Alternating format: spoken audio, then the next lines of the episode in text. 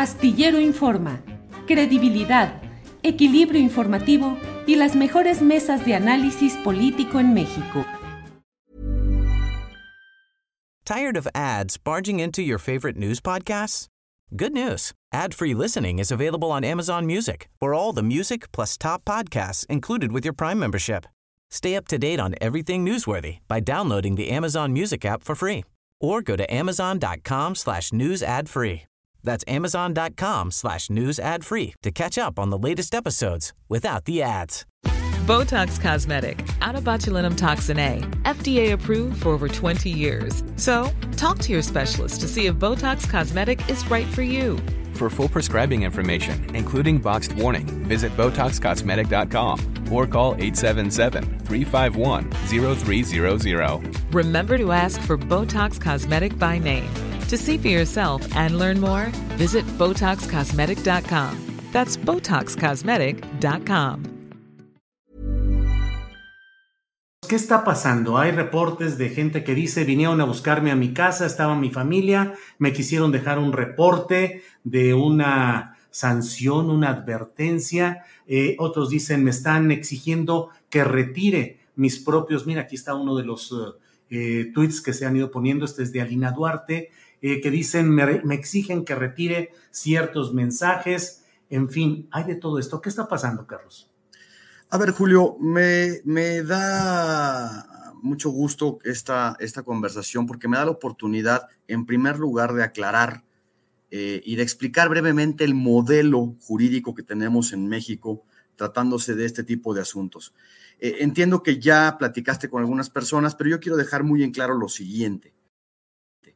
El Instituto Nacional Electoral, por mandato constitucional y legal, recibe e investiga quejas y denuncias que presenta la ciudadanía. Esto no es una función arbitraria, caprichosa, es un mandato constitucional. Si tú el día de mañana, Julio, presentas una queja ante el INE en contra de diversas personas, es obligación del INE realizar investigaciones. El INE indaga, el INE tiene una facultad de investigación para las quejas y denuncias que se presenten ante nosotros. Carlos, si me permites ahí preguntar una cosa, en la agencia del Ministerio Público, que es una institución de buena fe y representa a la sociedad, determina si a su juicio son procedentes o no las denuncias. Si yo mando un, una carretada de denuncias, ustedes las reciben y las procesan todas y notifican a todos e investigan a todos? Es una excelente pregunta. Por supuesto que no. tenemos una facultad también de desechamiento. Hay un número importante de quejas que desechamos porque no tienen una materia clara, porque no tienen una viabilidad jurídica. Pero hay otro tanto de quejas que en principio nosotros no podemos determinar si van a terminar o no con una sanción. Y consecuentemente nuestra función es llevar a cabo las investigaciones preliminares para que eh, se pueda tener un expediente completo y el Tribunal Electoral pueda tener eh, base para resolver, que esa es la segunda parte que te quería decir y ser muy, muy enfático con el auditorio. El INE solamente investiga, el INE solamente indaga, integra el expediente y luego se lo manda al Tribunal Electoral.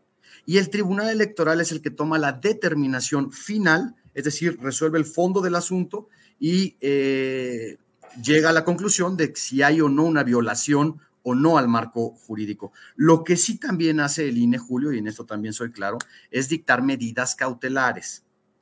Y en las medidas cautelares puede ordenar retirar ciertos contenidos, eliminar ciertos mensajes, eh, suprimir cierto tipo de publicidad o propaganda cuando se estime preliminarmente que puede ser violatoria del orden legal. Hasta ahí llega el INE. Y entonces, Julio, esto, estos comentarios de INE censor, INE acosador, eh, son falsos, por supuesto. El INE hace su trabajo de manera puntual y respetuosa, pero además, además te voy a decir otra cosa, Julio. Si la gente que recibe un citatorio para que informe, para que eh, eh, atienda cierto, cierto requerimiento de información de la autoridad, considera que es injusto, que es ilegal, que es desproporcionado, puede acudir ante el tribunal a impugnar todos los actos del INE. El INE, eh, todos los actos del INE son revisables y controlables ante el tribunal. Nos sujetamos a la legalidad en todo momento, Julio. Carlos, ¿cuántos casos están procesando? Julio, te mentiría, tengo cientos de, denuncias eh, de todo tipo, por todo tipo de violaciones. Hay una parte muy importante. Eh, Pero ¿cuántos ya los tienes encaminados a medidas cautelares? No, a medidas cautelares eh, tenemos cuatro o cinco que estamos trabajando en, esos, en ese tipo de temas, pero además versan sobre, sobre temáticas muy variadas. Eh, no, no necesariamente tienen que ver con comentarios en redes sociales o... ¿Nos puedes dar un ejemplo de un tema que es susceptible de esas medidas cautelares? Por supuesto, Julio. Mira, quiero, quiero también ser bien claro en lo siguiente. Tú lo sabes perfectamente bien. La libertad de expresión, que es uno de los derechos más importantes fundamental, diría yo, en cualquier Estado o régimen democrático, tiene límites, por supuesto. La libertad de expresión no es un derecho ilimitado. Uno de los límites, por ejemplo, es la violencia política eh, en contra de las mujeres por razón de género. Este es un tema muy importante, es, una, es producto de una reforma, pero es producto de una lucha histórica de las mujeres del movimiento feminista que ahora se materializa eh, en, disposiciones jurídicas muy concretas. Y a cargo de las autoridades está la obligación de investigar, frenar, detener y sancionar este tipo de conductas.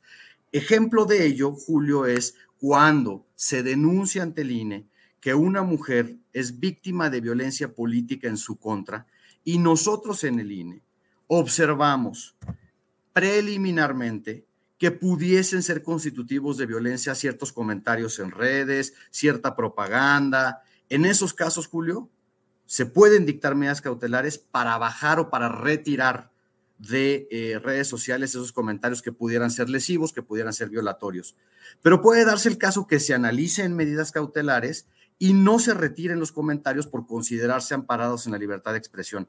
Entiendo que acabas de entrevistar a la diputada Chávez de su, asunto. Bueno, ese es un claro ejemplo. Nosotros en el INE lo analizamos y consideramos que no era violatorio, consideramos que estaba amparado en la libertad de expresión los comentarios de ella y de las otras 14 personas que fueron denunciadas.